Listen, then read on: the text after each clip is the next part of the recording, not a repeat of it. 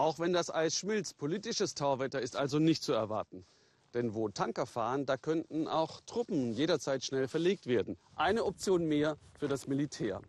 Die fünf Arktis-Anrainerstaaten sind Russland und vier NATO-Mitglieder. Norwegen, Dänemark, Kanada und die USA. Die haben ihre Militärbasis im äußersten Nordwesten Grönlands am Ende der Zivilisation in Thule. Ein Relikt aus dem Zweiten Weltkrieg, als die USA Grönland versorgten. Sie bauten sogar im Inlandseis einen metertiefen Bunker, um hunderte Atomraketen zu verstecken. Wenn es da mal taut, das gibt eine Umweltkatastrophe.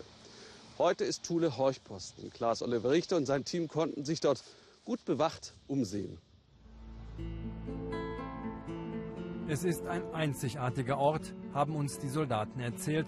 Der einzige Platz auf der Erde, an dem drei Gletscher nebeneinander ins Meer münden.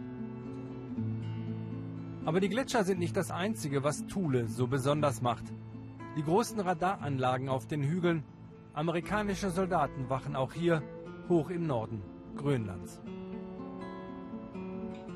Seit 1951 lauscht die US-Armee von hier aus Richtung Osten über den Nordpol, um vor russischen Interkontinentalraketen zu warnen.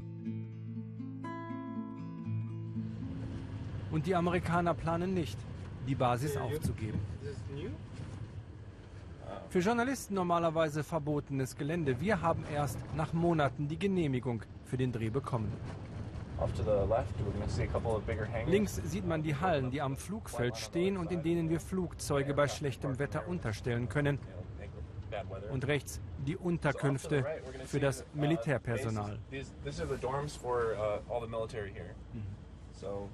Sergeant Lawrence begleitet uns, dazu noch eine Dame aus dem Hauptquartier in Denver, Colorado. Die US-Armee beaufsichtigt Journalisten auf ihren Stützpunkten genau. Es ist Sommer, Schlammsaison, der Permafrostboden taut auf. Die Schlammsaison kommt nach der Moskitosaison, davor die Wintersaison. Mit Temperaturen bis zu 30 Grad minus und 100 Tagen Dunkelheit. Jetzt tragen fast alle hier die praktischen Schuhüberzüge aus Plastik. Was Sie hier oben eigentlich machen, wollen wir wissen. Wen belauschen Sie? Der verantwortliche Offizier ist vor allem ziemlich stolz auf seine Radaranlage. Das ist das modernste Radar, das die US-Armee derzeit im Einsatz hat, sagt er um in das Weltall zu schauen und vor Raketen zu warnen. Wir können 240 Grad Richtung Osten kontrollieren und bis zu 5000 Kilometer ins All hineinschauen. 3000 Radarmodule sind verbaut, damit wir alles sehen, was da oben passiert.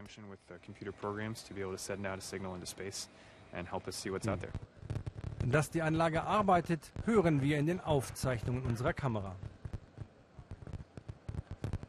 Vor allem Satelliten- und Weltraumschrott haben sie im Blick, sagt der Captain. Über das Frühwarnsystem gegen russische Raketen spricht er nicht so gerne. Aber alles hier draußen wird sehr sorgfältig bewacht, top secret, wie es heißt.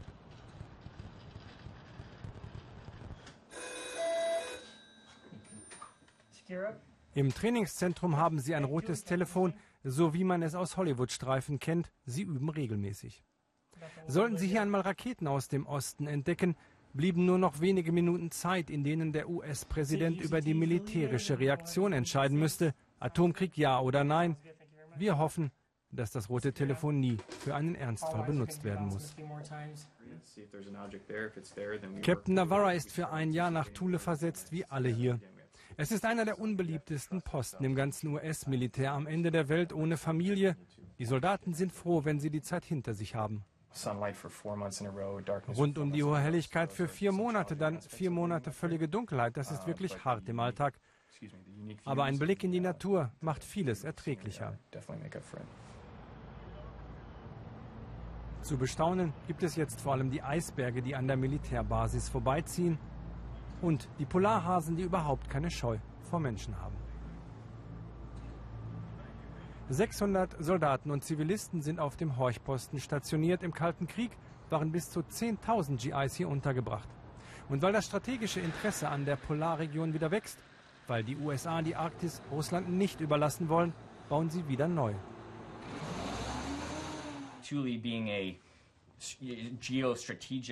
Thule ist eine geostrategisch wichtige Basis, erläutert der Kommandeur. Wir haben hier einen Hafen, den wir nutzen können. Wir haben ein Flugfeld. Das bedeutet eine stabile US-Militäreinrichtung in der Arktis.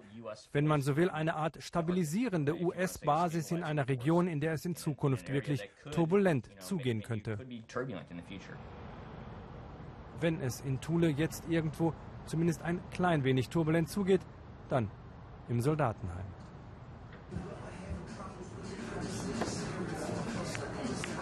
Neben der Sporthalle der einzige Ort, an dem die Soldaten und die wenigen Soldatinnen ihre Zeit totschlagen können. Hier treffen wir Sergeant Lawrence wieder, dieses Mal in Zivil. Die Spielautomaten kennt er nach acht Monaten auf der Basis in- und auswendig, dennoch, er kommt fast jeden Abend her. Natürlich kann es langweilig werden, wenn man jeden Abend hier ist.